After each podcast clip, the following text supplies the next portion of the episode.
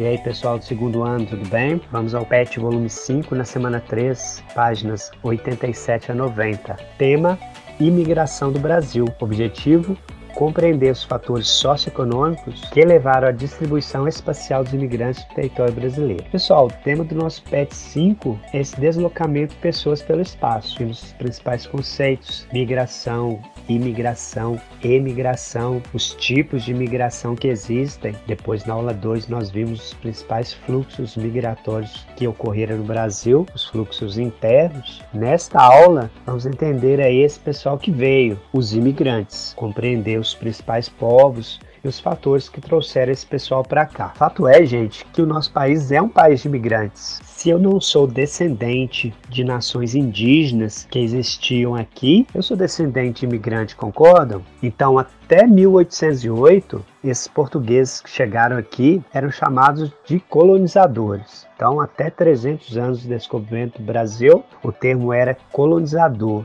Com certeza, na visão do indígena, das nações que existiam aqui, o termo deveria ser outro, explorador. Então, mas até essa data eles eram colonizadores. Depois da vinda da família real, os que vieram começam a ser chamados de imigrantes, ou seja, aquela pessoa que veio de fora, como se os europeus, os portugueses que estavam aqui não fossem de fora. O fato é que o Brasil é um país de imigrantes. Nós tivemos aí períodos de incentivo restrições à imigração ao longo da história. Muito marcante na história brasileira é a imigração forçada. Esses africanos trazidos para servirem de mão de obra forçada, trazidos para trabalhar como escravos na lavoura da cana-de-açúcar. Logo depois, nós temos a libertação dos escravos, que vai atender a interesses econômicos, agora não mais de Portugal, mas interesses econômicos já do outro dominador, da Inglaterra. Importante ressaltar aí que estima-se que vieram em torno de 5,5 milhões de africanos para o Brasil, trazidos à força, trazidos como escravos. Depois da libertação, incentiva-se a vinda de outros povos. Entramos em outro grande período de imigração para o Brasil. Isto ocorre entre 1830 e 1934. Pessoal, 100 anos de imigração. Vieram principalmente alemães, italianos, espanhóis, sírios libaneses, japoneses. Pessoal, cada povo desses se instala em locais específicos do Brasil.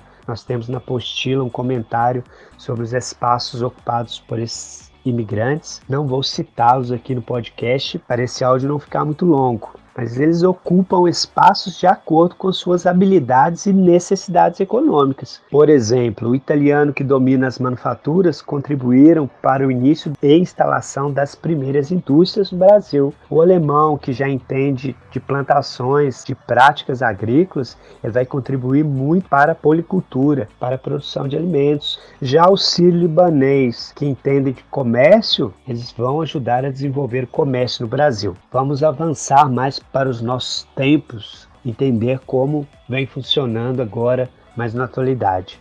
Pessoal, com o crescimento econômico, o Brasil passou a ser alvo de imigrantes de países vizinhos. Bolívia, Colômbia, Paraguai, Venezuela. Vieram também chineses, coreanos para explorar o comércio. Região do Brasil, em São Paulo, quem já passou por lá sabe o que eu estou falando. Vieram também os haitianos, esses vieram fugindo da pobreza existente no seu país. Lá teve um grande terremoto, um problema muito sério, e esse pessoal acabou vindo muita gente para cá, dentre outros povos. Isso deu uma parada agora nos últimos anos, porque as coisas por aqui começaram já a não andar tão bem, né? Finalizando aí, trouxe dados mais recentes, os mais recentes que eu encontrei. Em 2018, segundo a Polícia Federal, de janeiro a dezembro, mais de 250 mil brasileiros foram morar em outros países. Em contrapartida, vieram 90 mil estrangeiros, ou seja, o saldo foi negativo. Em 2018, mais brasileiros foram morar fora